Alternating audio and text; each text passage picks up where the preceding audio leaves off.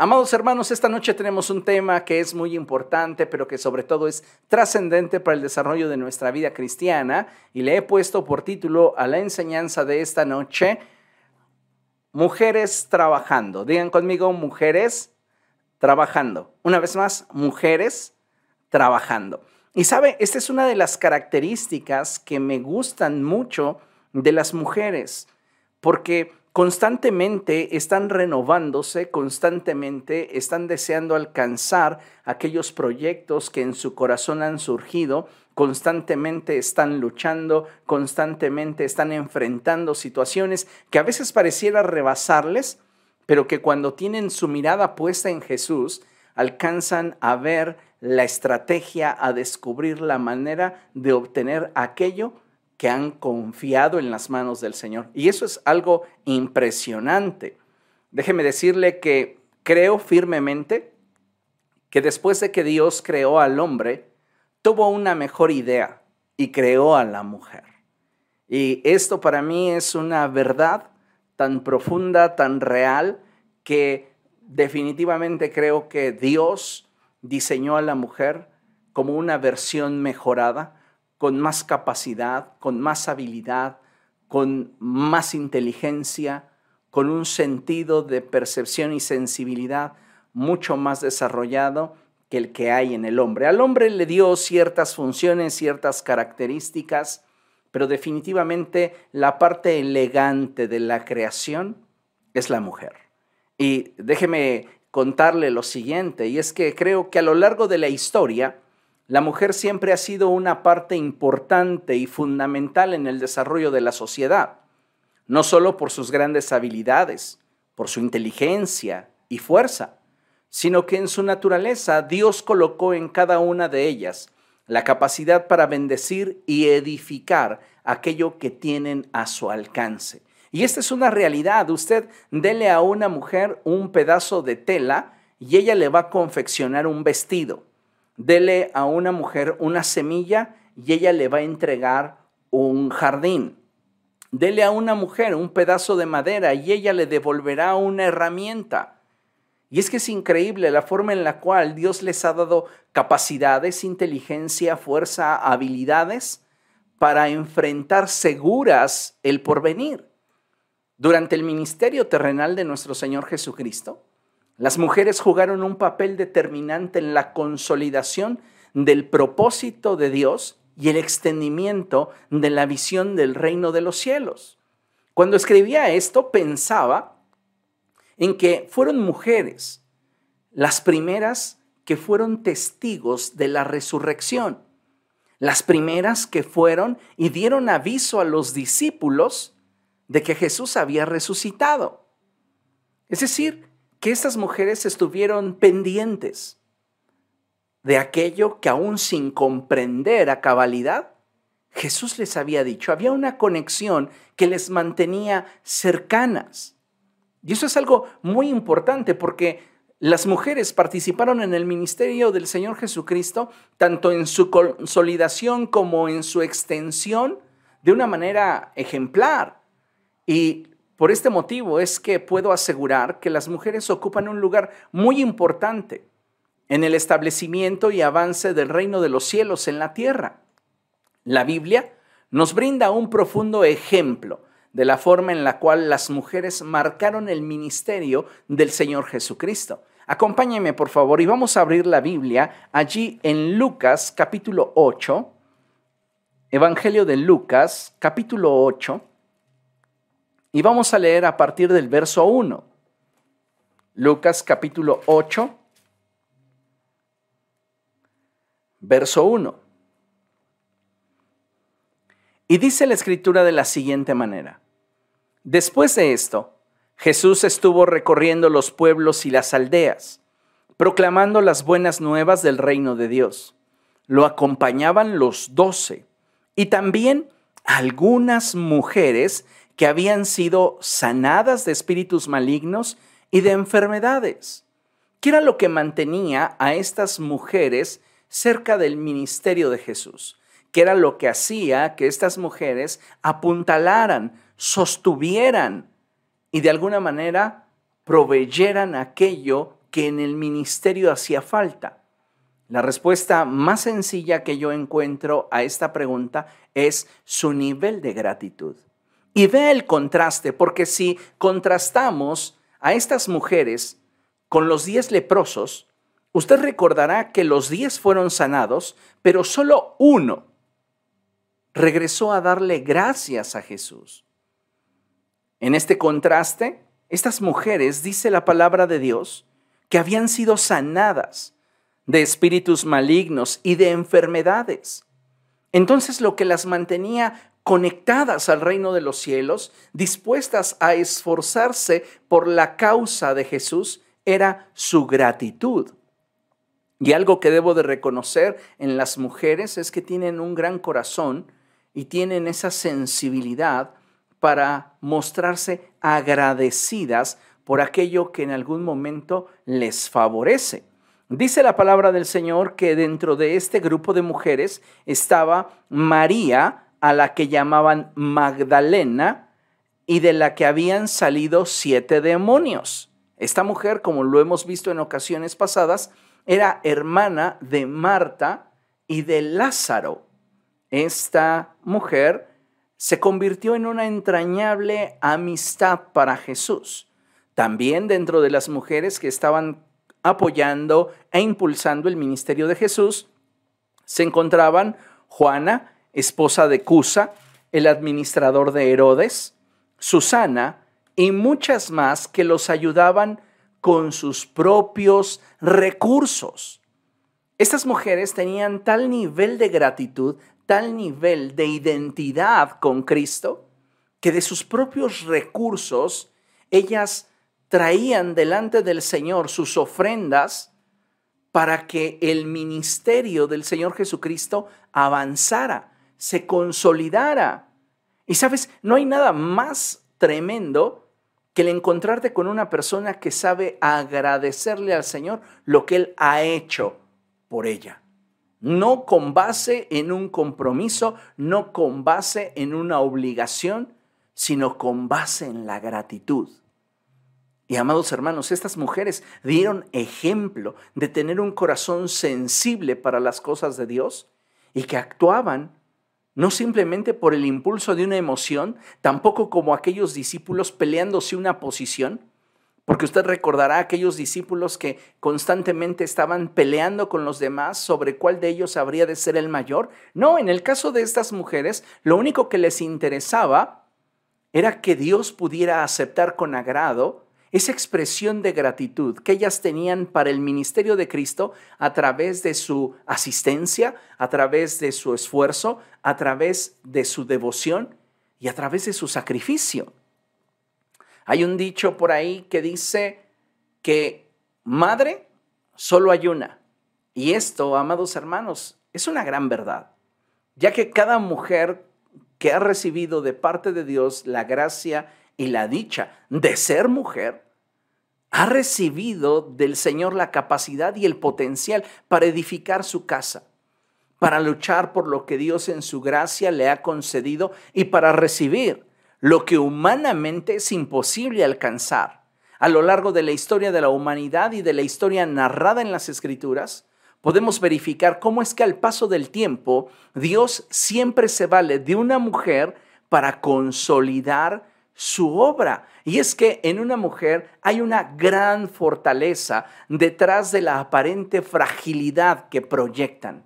Así que me parece importante el que hoy podamos honrar a las mujeres que a través de su vida están edificando la vida de aquellos que les rodean.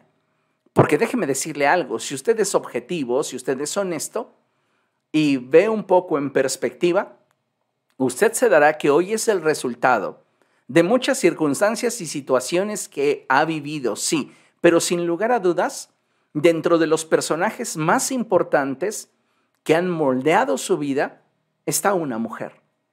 Y yo creo que hoy es un buen momento para que podamos darle gracias a Dios por la vida de aquellas mujeres a las cuales Dios les ha concedido la dicha de ser madres y de edificar, de bendecir a aquellos que les rodean. Y es que la mujer cuenta con sabiduría, cuenta con sensibilidad, una sensibilidad especial que le permite darse cuenta de qué es lo que hace falta. La mujer es previsora, la mujer se da cuenta que es aquello que se puede llegar a necesitar y es en esa capacidad que Dios les ha brindado la bendición de que sus vidas se vuelvan importantes y trascendentes para el cumplimiento del propósito de Dios en la tierra. Y de ahí que nosotros debemos de considerar de una manera especial lo que la Escritura enseña. Allí en Proverbios capítulo 14, verso 1, en la sección primera del verso, dice la Escritura que la mujer sabia edifica su casa.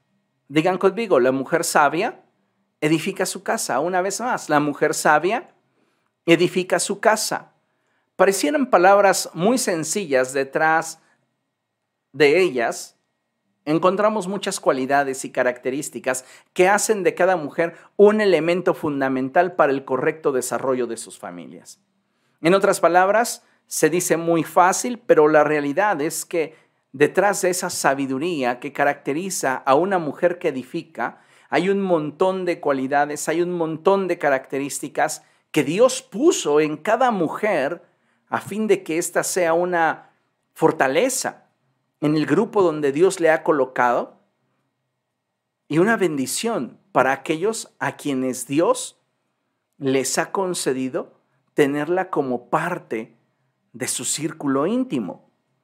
Déjeme decirle que una mujer sabia no es aquella que domina todos los temas del conocimiento y la ciencia pero sí considero que es aquella que con amor puede advertir, aconsejar, dirigir, corregir a sus hijos, buscando su bienestar y poniendo todo de sí para convertirse en una ventaja a la vida de sus hijos, a la vida de su familia. Tal y como lo dice la escritura, ella es fuente de bien, es fuerza, es estabilidad. Una mujer sabia es aquella madre que sabe qué es lo que conviene a la vida de sus hijos y se esmera en ser ayuda, consuelo, apoyo para todos aquellos que de ella dependen. ¿Cuántas veces nuestra madre no fue para nosotros asistente médico, médico, nuestra enfermera, fue nuestro eh, verdugo? Y podríamos mencionar tantas formas en las cuales nuestra madre en su momento nos bendijo nuestra maestra. Yo recuerdo quién me enseñó las tablas y sus métodos, ¿verdad? Antes no era nada más el hecho de que quiero que te lo aprendas, sino que las mamás tenían ciertos instrumentos que nos persuadían para aprender más rápido y para poder alcanzar el objetivo que ellas deseaban inculcar en nosotros. Entonces, pues cuántas veces no nuestra madre fungió como nuestra maestra y Vamos, podría seguir mencionando muchos ejemplos más, pero la realidad es que nuestra madre ha servido en nuestra vida de diferentes formas y en cada faceta de nuestra vida. La realidad es que de ella recibimos tanto y no solo apoyo, porque habrá veces en las que ella sea nuestro único recurso. Yo no sé si usted ha atravesado por alguna etapa en la cual su madre fue su único recurso. Fue la única persona con la cual usted pudo abrir su corazón y decirle lo que sentía. Es con nuestra madre con quien nosotros podemos finalmente acercarnos y abrirnos tal cual somos, externarles lo que sentimos, porque sabemos que nos van a escuchar sin juzgarnos, porque sabemos que van a estar para nosotros y que sin importar la situación que estemos viviendo o que estemos enfrentando, nuestra madre siempre estará allí para apoyarnos, para impulsarnos, para consolarnos. La realidad es que cuando nuestra madre se convirtió en nuestro único recurso, también puedo asegurarte que habrá ocasiones en las que ella se convierta en la única persona que no cesa de orar por ti y quien aunque muchas veces no sea correspondida de la manera que lo merece, su corazón siempre estará dispuesto a dar lo mejor de sí por los suyos. Y esto es maravilloso porque, sin lugar a dudas, una madre no siempre es comprendida, pero si algo debemos estar seguros, es que una madre tiene la forma de amar más cercana a la forma en la cual Dios ama. Usted quiere profundizar en el conocimiento del amor de Dios, disfrute el amor de su madre. Ese amor incondicional, ese amor que eh, trasciende a nuestras fallas, a nuestros errores, y aun cuando muchas veces les entristecemos con nuestras conductas, con nuestras actitudes, les herimos con nuestras palabras, su corazón siempre está dispuesto a bendecirnos. Yo creo que no hay un amor terrenal que se asemeje de forma tan cercana al amor de Dios como el amor de una madre. En la palabra del Señor, amados hermanos, encontramos ejemplos de algunas mujeres que fueron muy valientes, fueron mujeres fuertes, que se atrevieron a marcar la diferencia en sus hogares. Y esa noche que estamos hablando acerca de nuestras madres, de la capacidad, la fortaleza que les caracteriza, pues a mí me gustaría que pudiéramos reflexionar sobre la forma en la cual nosotros estamos teniendo esas actitudes ante ese regalo que Dios nos ha dado. ¿Estamos siendo nosotros buenos hijos? ¿Estamos siendo agradecidos? estamos siendo un soporte para quien toda su vida fue sustento para nosotros, consuelo, dirección. Sabes, a veces, conforme pasan los años y nuestros padres envejecen, nuestras madres avanzan en edad, a veces hay hijos ingratos que no tienen un corazón para sus padres y menos para su madre. Y creo que si en nosotros hubiese ese caso, debemos de cambiar nuestra actitud. Porque Dios nos dio a nuestros padres y nos proveyó de una madre para que nosotros también aprendiéramos a corresponder a ese amor tan puro, tan profundo, que solo una madre nos puede brindar. Mire, considere lo siguiente. Dios bendice a su pueblo de muchas maneras y formas, pero creo que uno de sus instrumentos favoritos es mamá.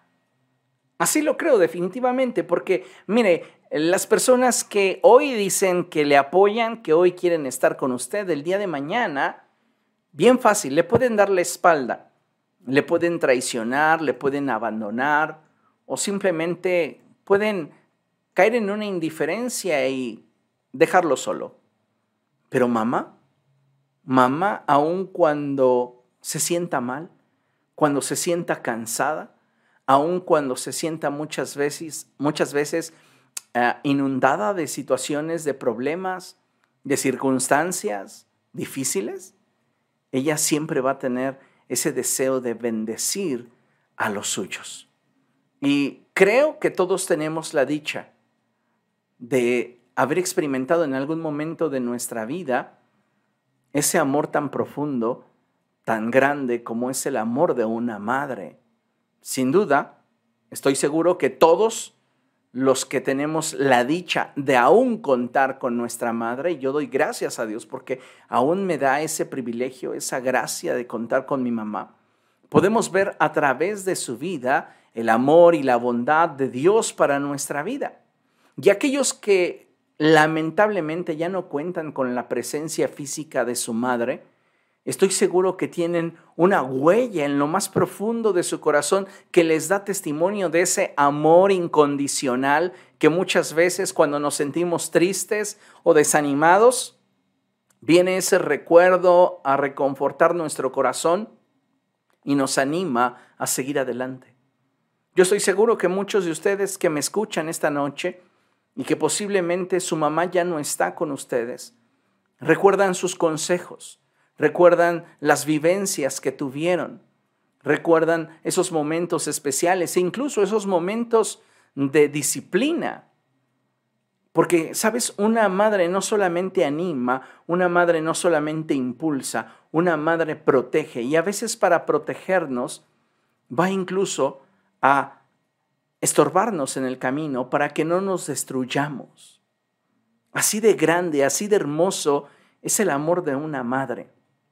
Y por este motivo creo que una de las cosas que nosotros debemos hacer es la de mostrar gratitud, mostrar una actitud que le honre, que le haga sentirse amada, que le haga sentirse segura, que le haga sentirse respaldada por sus hijos.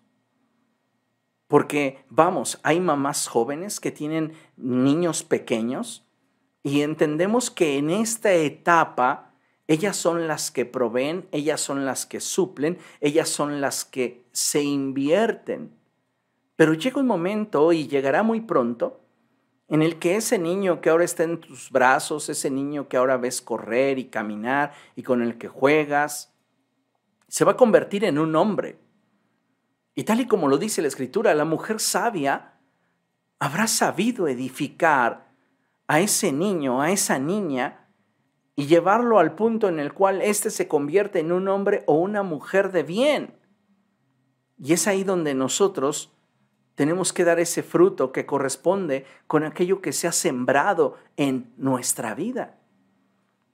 Y yo creo que si en este momento tenemos aún a nuestra madre con nosotros, es muy importante que con acciones le demostremos lo importante que es para nosotros y el valor que tiene en nuestra vida. No es solamente lo que expresamos, aunque es importante, pero más valioso que eso, considero, es lo que hacemos, las formas en las cuales nos relacionamos, la forma en la cual les honramos. Y eso a mí me parece muy importante y creo que como hijos de Dios debemos de avanzar en esta honra que nos es requerida por Dios y sustentada en la Escritura. La mujer en su papel de madre, amados hermanos, tiene una gracia muy especial para poder emprender aquello que se proponga y alcanzar aquello que desea. Usted salga a la calle y dése cuenta que hay una enorme cantidad de mujeres trabajando en diferentes oficios. Hace algunos años era inverosímil pensar en una mujer conduciendo un taxi. Hoy cada vez más usted encuentra mujeres conduciendo taxis, trailers, y aviones.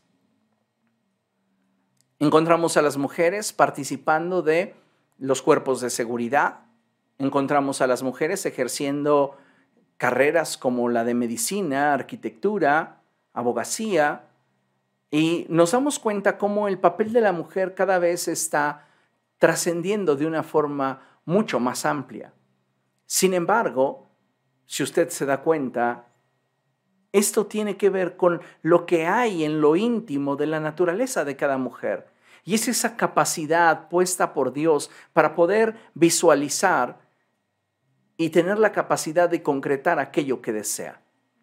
Hoy podríamos hacer un recuento muy amplio de nuestra historia y descubrir cómo como sociedad hemos visto a las mujeres desarrollarse en los diferentes ámbitos de la misma. Sin embargo, si vamos a la escritura y meditamos en lo que la palabra de Dios nos enseña, vamos a descubrir también acciones de mujeres que marcaron la historia y que hoy nos son testimonio y ejemplo de lo que una madre es capaz de lograr. Y es que realmente es sorprendente. Vamos a ver lo que tenemos en nuestra siguiente lámina y observe con atención. Y dice allí, una mujer invencible.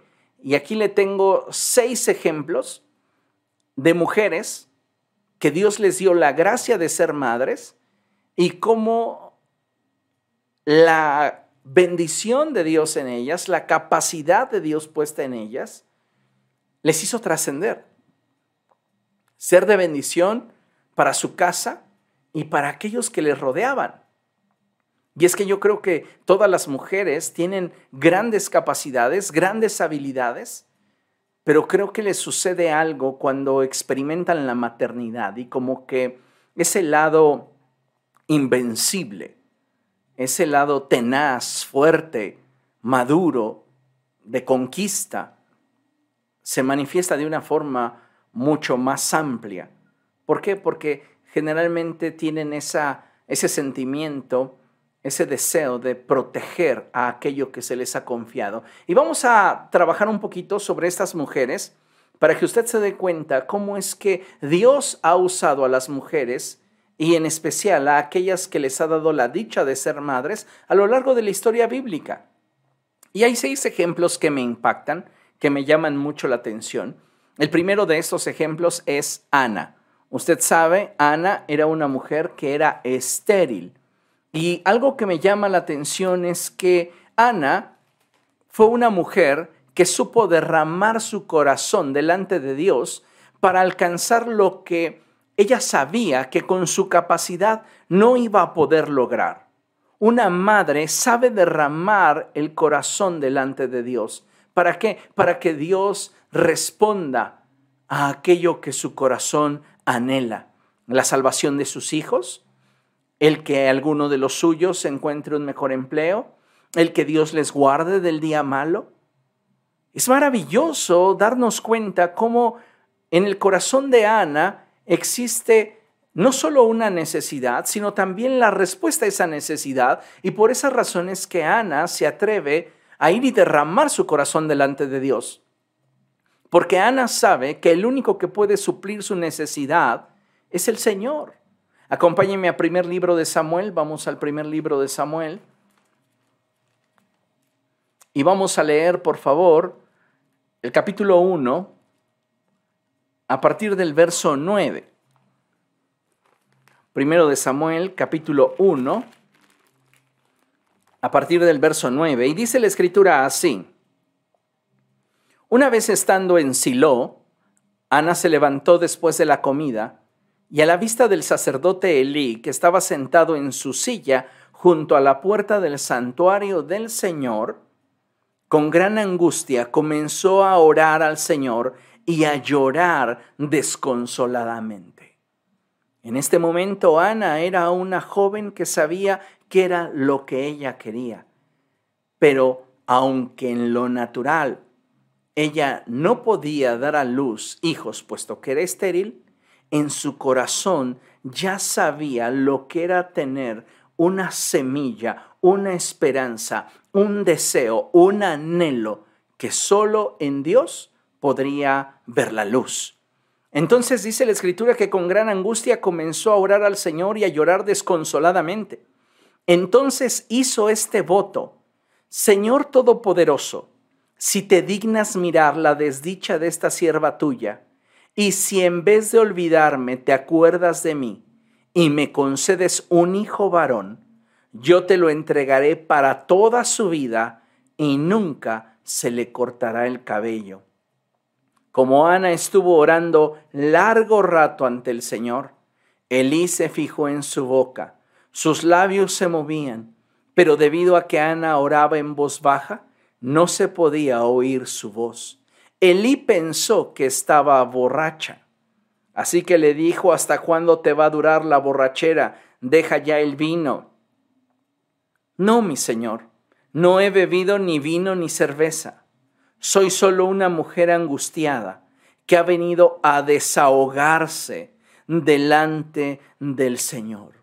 Una supermamá una mujer que trasciende en la vida de sus hijos, que puede trascender en la historia, es una mujer que es capaz de desahogarse en la presencia de Dios. No es una mujer que anda pregonando por todos lados sus carencias, su tristeza, sino que sabe que la respuesta está a los pies del Señor. Y esto es maravilloso porque ella es una mujer que se reconoce con carencias, con necesidades, con angustias, y que sabe que la respuesta a su vida está delante de Dios. Y ella le dice al sacerdote Elí, no me tome usted por una mala mujer. He pasado este tiempo orando debido a mi angustia y aflicción. Elí le respondió, vete en paz que el Dios de Israel te conceda lo que le has pedido. ¡Wow! Esa mujer no se dejó vencer por la circunstancia que estaba enfrentando. Ella ya había concebido un hijo varón en su corazón. Y simplemente al derramar su petición delante de Dios, al exponer su corazón, Dios le dio la gracia para materializar el anhelo de su corazón. Y usted conoce el resto de la historia. Ana quedó embarazada y tuvo a un hijo, al cual le puso por nombre Samuel. Y una vez que terminó de destetarlo, lo llevó con el sacerdote Elí y lo consagró para que él sirviera a Dios durante toda su vida. Ella no se desentendió del niño Samuel. La Biblia dice que cada año ella iba a verlo y le llevaba provisiones para que él pudiera desempeñar su ministerio con excelencia. Y eso me llama mucho la atención porque a veces como padres no estamos proveyendo para que nuestros hijos sirvan al Señor. A veces nos cuesta mucho trabajo apoyar a nuestros hijos para que tengan una clase en línea. Nos cuesta mucho trabajo para que nuestros hijos puedan tener un material que les va a bendecir en su vida. Y sabes, creo que debemos de aprender de Ana, que al ser una mujer invencible lo fue porque fue sabia la mujer sabia edifica su casa. Y eso es muy importante.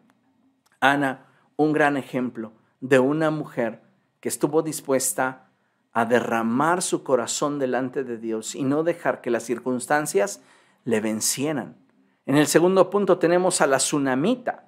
Y cuando hablamos de la tsunamita, vamos, hablamos de una mujer que sabe lidiar con los momentos difíciles, con los momentos que se convierten en una tortura cuando estos se llegan a presentar y que ponen en riesgo aquello que Dios en su momento nos ha concedido. Usted conoce la historia de la tsunamita, pero vamos a revisarlo en la escritura. Acompáñeme a segundo libro de Reyes, vamos rápidamente allá.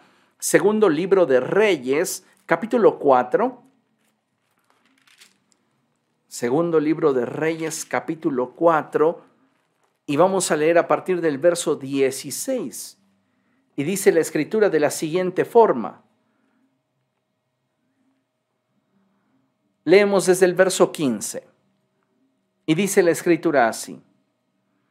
Entonces Eliseo le ordenó a Giesi, llámala.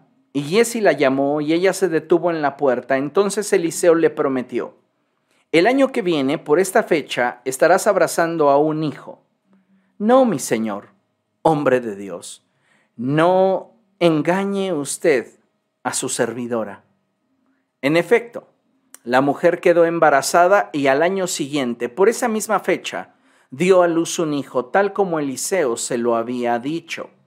El niño creció y un día salió a ver a su padre que estaba con los segadores. De pronto exclamó, ¡ay, mi cabeza! Me duele la cabeza. El padre le ordenó a un criado llévaselo a su madre. ¿Se da cuenta cómo muchas veces nosotros como hombres somos mucho más planos, mucho más eh, prácticos y decimos, yo no puedo lidiar con esto, su mamá debe de tener la respuesta, su mamá debe de tener la solución. Llévaselo a su madre. ¿Y cuántas veces no sucede de esta forma en, los, en el término natural?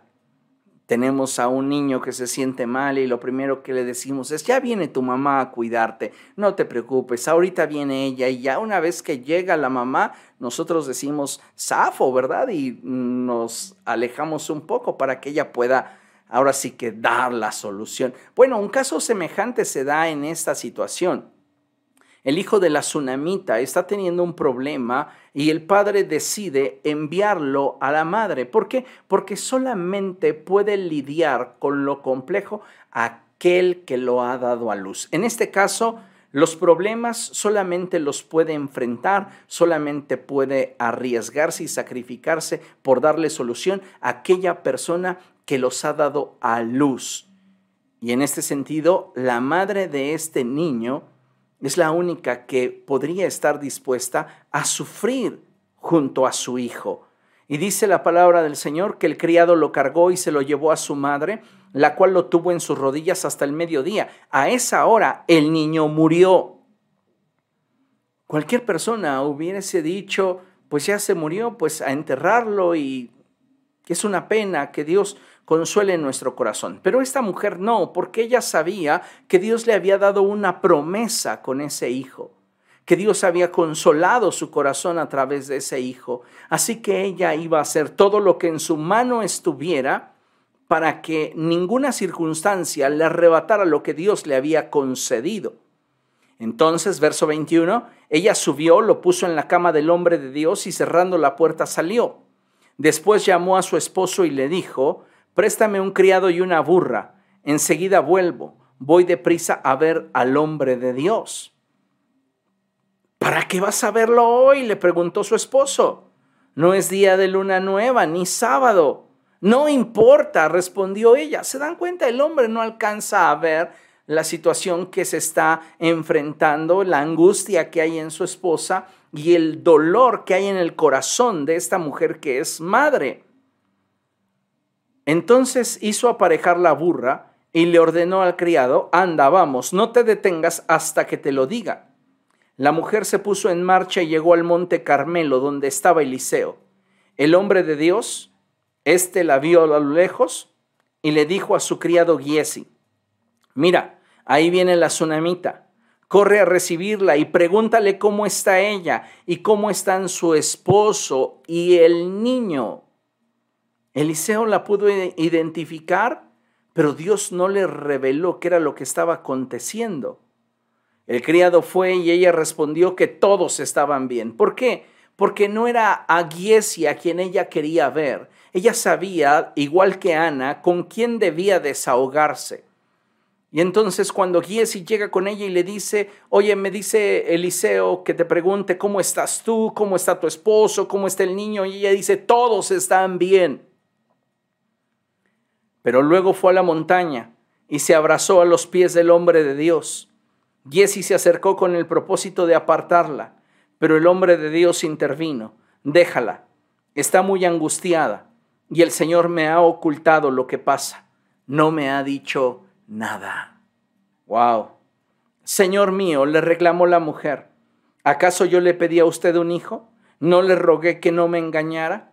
Eliseo le ordenó a Giesi, arréglate la ropa, toma mi bastón y ponte en camino. Si te encuentras con alguien, ni lo saludes. Si alguien te saluda, no le respondas. Y cuando llegues, coloca el bastón sobre la cara del niño. Pero la madre del niño exclamó, le juro a usted que no lo dejaré solo, tan cierto como que el Señor y usted viven. Esta mujer le está recordando a Eliseo las palabras que él le decía constantemente a Elías. Así que él sabía que no había opción. O se movía en la dirección que esta mujer necesitaba o simplemente la iba a tener allí para siempre. Y dice la palabra del Señor que Giesi, que se había adelantado, llegó y colocó el bastón sobre la cara del niño, pero éste no respondió ni dio ninguna señal de vida. Por tanto, Giesi volvió para encontrarse con Eliseo y le dijo, el niño no despierta. Cuando Eliseo llegó a la casa, encontró al niño muerto, tendido sobre su cama. Entró al cuarto, cerró la puerta y oró al Señor. Luego subió a la cama y se tendió sobre el niño, boca con boca, ojos a ojos y manos a manos, hasta que el cuerpo del niño empezó a entrar en calor. Eliseo se levantó y se puso a caminar de un lado a otro en el cuarto, y luego volvió a tenderse sobre el niño. Esto lo hizo siete veces, al cabo de las cuales el niño estornudó y abrió los ojos. Entonces Eliseo le dijo a Giesi, llama a la señora. Giesi así lo hizo, y cuando la mujer llegó, Eliseo le dijo, puedes llevarte a tu hijo. Ella entró y se arrojó a los pies de Eliseo y se postró rostro en tierra, entonces tomó a su hijo y salió. ¡Wow! Esta mujer no se dejó vencer por las circunstancias. Esta mujer se convirtió en una supermamá. El siguiente ejemplo es la madre de Sansón.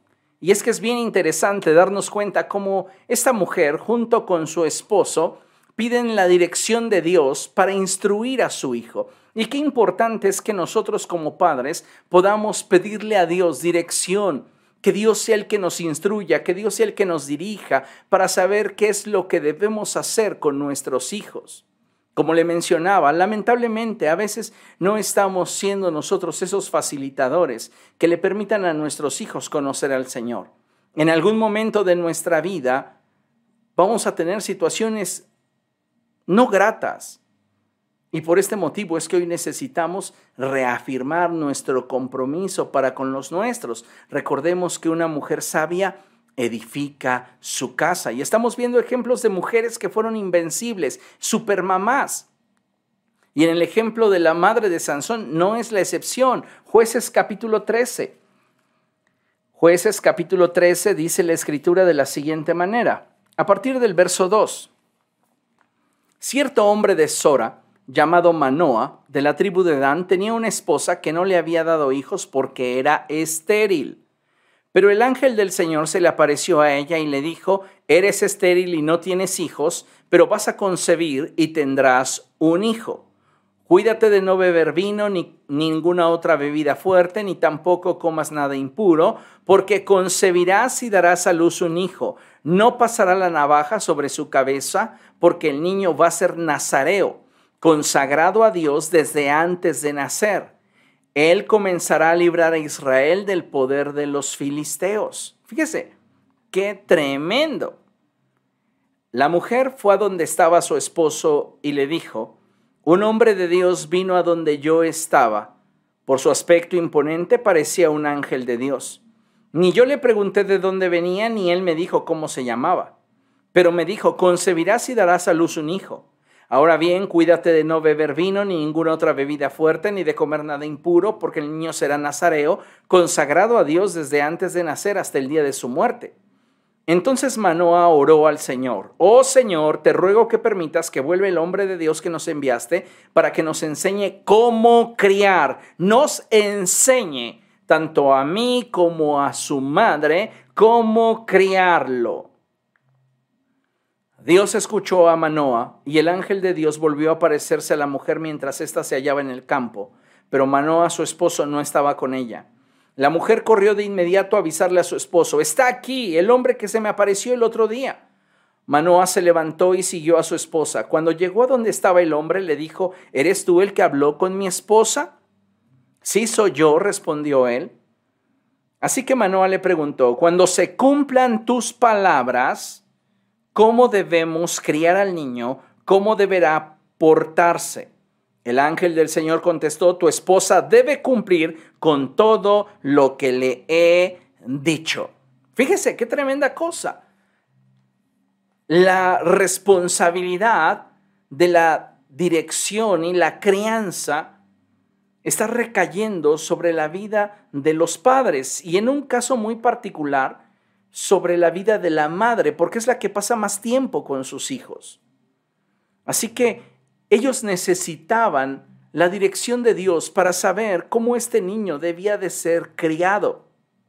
Entonces, bien interesante, bien profundo y maravilloso. El cuarto ejemplo que quiero mencionarte es Betsabé. Betsabé es otra mujer, amados hermanos, que al igual que la madre de Sansón, que la tsunamita, que Ana, es una mujer que no se da por vencida, es una mujer invencible, es una supermamá, porque Betsabé ya es una mujer adulta, David ya es un anciano y de repente hay una persona que busca usurpar el trono de David, trono que le había sido prometido a Salomón, pero su madre al enterarse de que están usurpando el lugar que a su hijo le corresponde en herencia recibir, va de inmediato con David para hacerle cumplir su promesa. Acompáñeme, por favor, a ver primer libro de Reyes, capítulo 5. Primer libro de Reyes, capítulo 5, versos del 15 en adelante.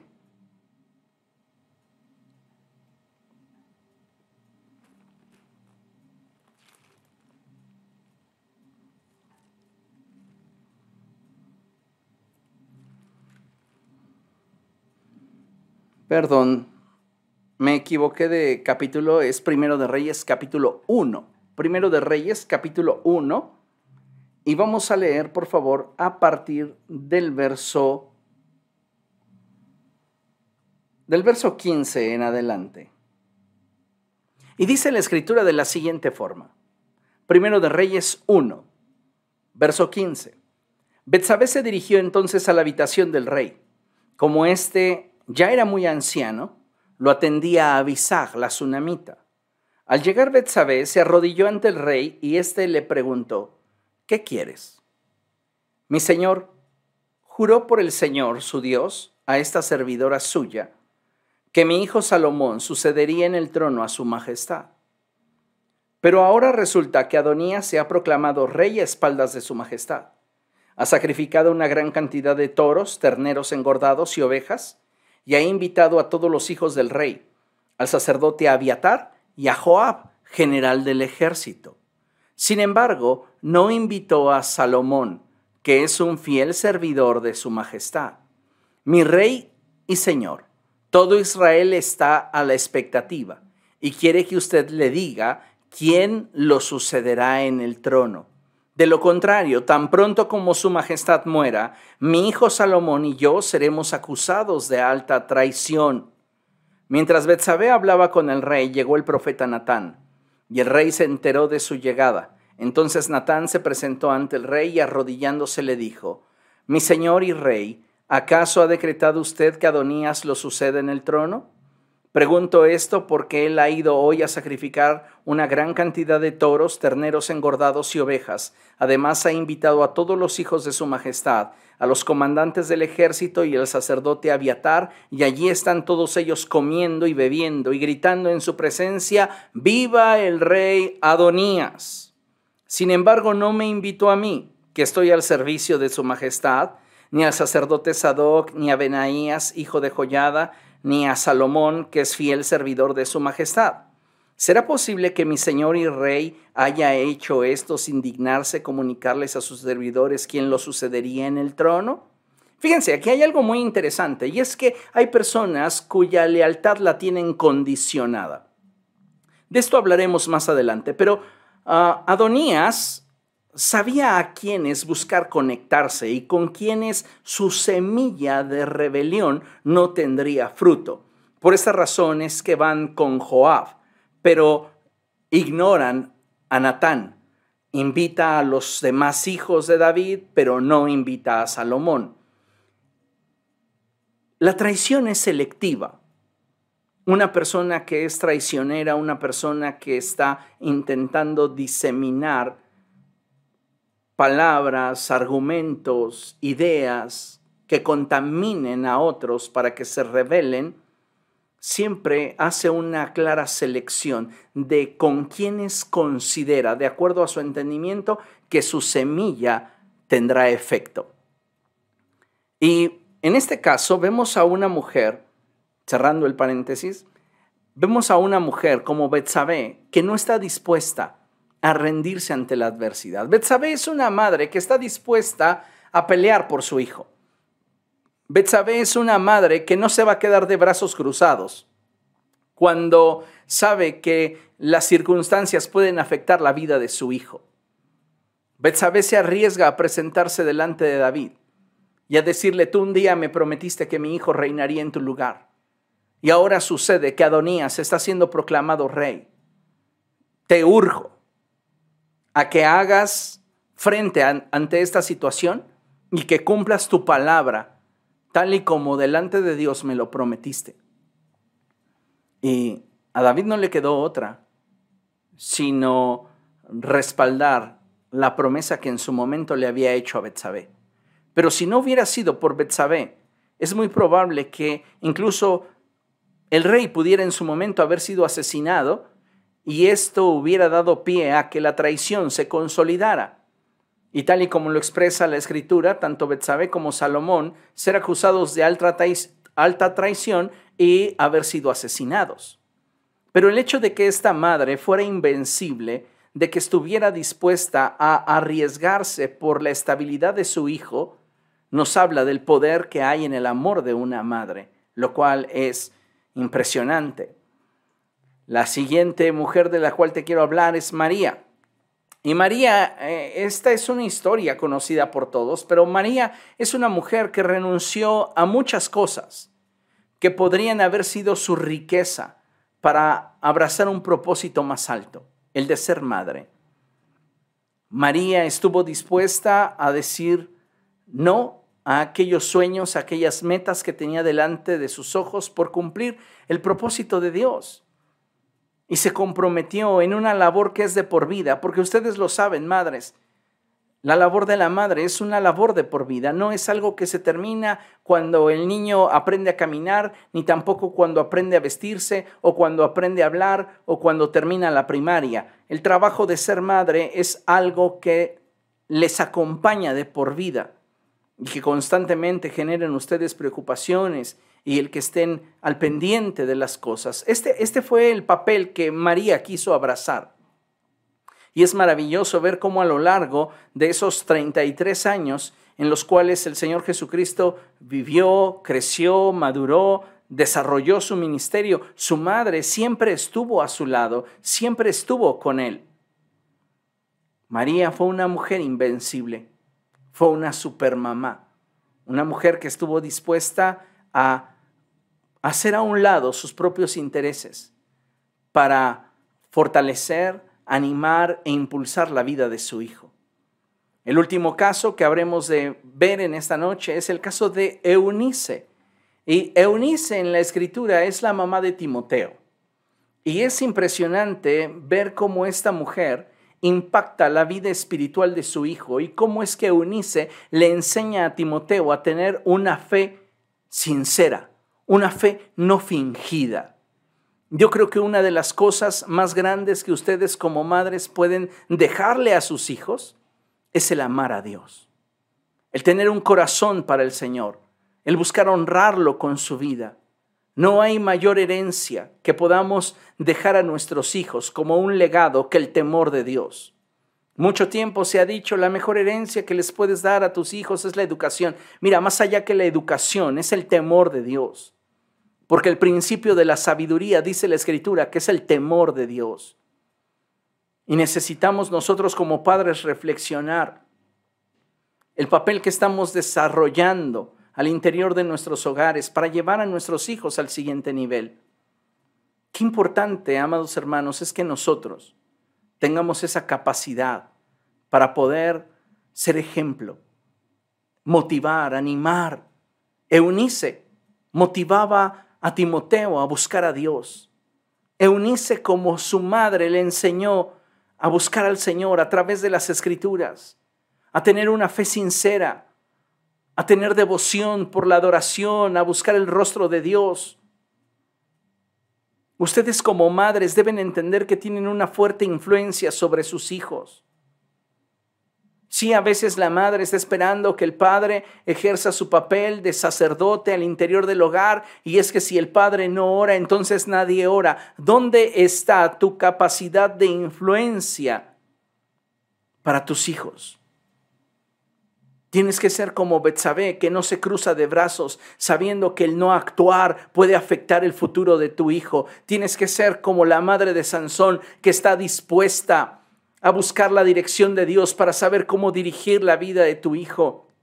Tienes que ser como la tsunamita que no está dispuesta a que las circunstancias le arrebaten las promesas que Dios ha depositado en su vida. Tienes que ser como Ana, una mujer que está dispuesta a derramar su corazón delante de Dios para que sus oraciones sean respondidas. Tienes que atreverte a ser como María para renunciar a aquello que para ti es ganancia, para obtener algo mucho mejor que tiene que ver con el propósito de Dios. Eunice es un gran ejemplo en la escritura y aun cuando solamente en un verso de la escritura se habla de ella, el impacto que la vida de esta mujer produjo en Timoteo nos bendijo a todos nosotros, porque a través del ministerio y vida de Timoteo, el ministerio y vida del apóstol Pablo fue bendecido. Necesitamos aprender a ver en perspectiva y darnos cuenta que como mujeres Ustedes tienen un papel muy importante que desempeñar al interior de la historia de sus familias, de sus hijos. Esto es sumamente valioso y debemos de aprender a atesorarlo. Mira, considera esto. Toda persona necesita de la figura materna, ya que a través de esta nuestro desarrollo emocional y psicológico es complementado. Una mamá sabia sabrá la forma de influir en la vida de sus hijos, a fin de que ellos sean edificados en su vida y podrán influir para que estos tengan una relación con Dios. Tu nivel de influencia, mamá, es muy poderoso y si tú eres sabia, vas a saber cómo edificar a los tuyos. La actitud que debe de prevalecer entre los creyentes, que aún contamos con la figura materna en nuestra vida, es la de gratitud y honor. Recuerde que el primer mandamiento con promesa es este, honra a tu padre y a tu madre. Así que busquemos ser hijos sabios, que son alegría a sus padres, y no seamos necios de tal manera que provoquemos tristeza en el corazón de nuestra madre. Siempre me impactó a mí ese, ese verso de la escritura, ese pasaje bíblico en Proverbios que dice que el hijo sabio alegra al padre, mas el hijo necio es tristeza de su madre. ¿Por qué? Porque a una madre le impacta de una forma especial el hecho de que sus hijos no caminen por el buen camino, no avancen rectamente. El Padre, pues como sea, de alguna manera lo evalúa objetivamente con nuestra mentalidad de hombres y dice, pues allá él, allá ella, como se conduzca, así le va a ir. Pero en el caso de una mujer, el amor que siente por sus hijos les lleva a sentir de forma muy profunda las actitudes, conductas y decisiones que en ellos prevalecen. Y por eso, amados hermanos, es bien importante que nosotros aprendamos a ser esos instrumentos en las manos de Dios. Y de manera especial, ustedes, mamás, tienen esa capacidad, esa bendición por Dios de ser un factor de influencia en la vida de sus hijos. Concluyo con este pasaje. Y dice la escritura allí en Proverbios capítulo 6, versos del 20 al 23 lo siguiente. Hijo mío, obedece el mandamiento de tu padre, lea conmigo, y no abandones la enseñanza de tu madre.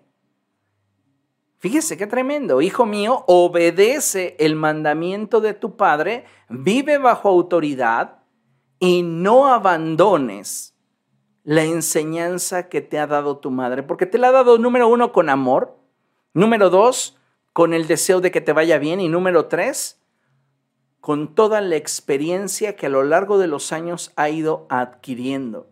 Y dice la escritura, grábatelos en el corazón, cuélgatelos al cuello, cuando camines te servirán de guía, cuando duermas vigilarán tu sueño, cuando despiertes hablarán contigo, el mandamiento es una lámpara, la enseñanza es una luz y la disciplina es el camino a la vida. Esto es poderoso. Y sabes, tú, mamá, aún estás trabajando. Aún estás llevando a cabo el plan de Dios para tu vida, para los tuyos. Pero mi consejo es, Busca más la presencia de Dios para que en la presencia de Dios encuentres la sabiduría que necesitas para dirigir a cada uno de tus hijos. Cada uno de tus hijos, lo sabemos, es diferente. Tienes hijos que son testarudos, tienes hijos que son más nobles, tienes hijos que tienen diferentes formas de pensamiento.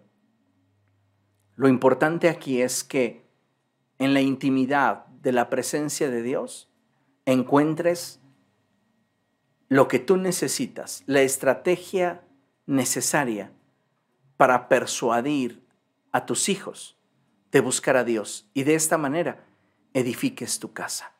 Aliméntate en la presencia de Dios. Sé como las mujeres que estuvimos mencionando en esta clase, en esta conferencia, como María, como Ana, como Betsabé, como todas aquellas que estuvieron dispuestas a esforzarse por ver un futuro mejor para los suyos. Y sabes, Cuando tú pones tu vida en las manos de Dios, Dios te usa, Dios te bendice. Así que vamos a orar, ¿les parece? Vamos a dar gracias a Dios. Padre, en el nombre de Jesús nos presentamos delante de ti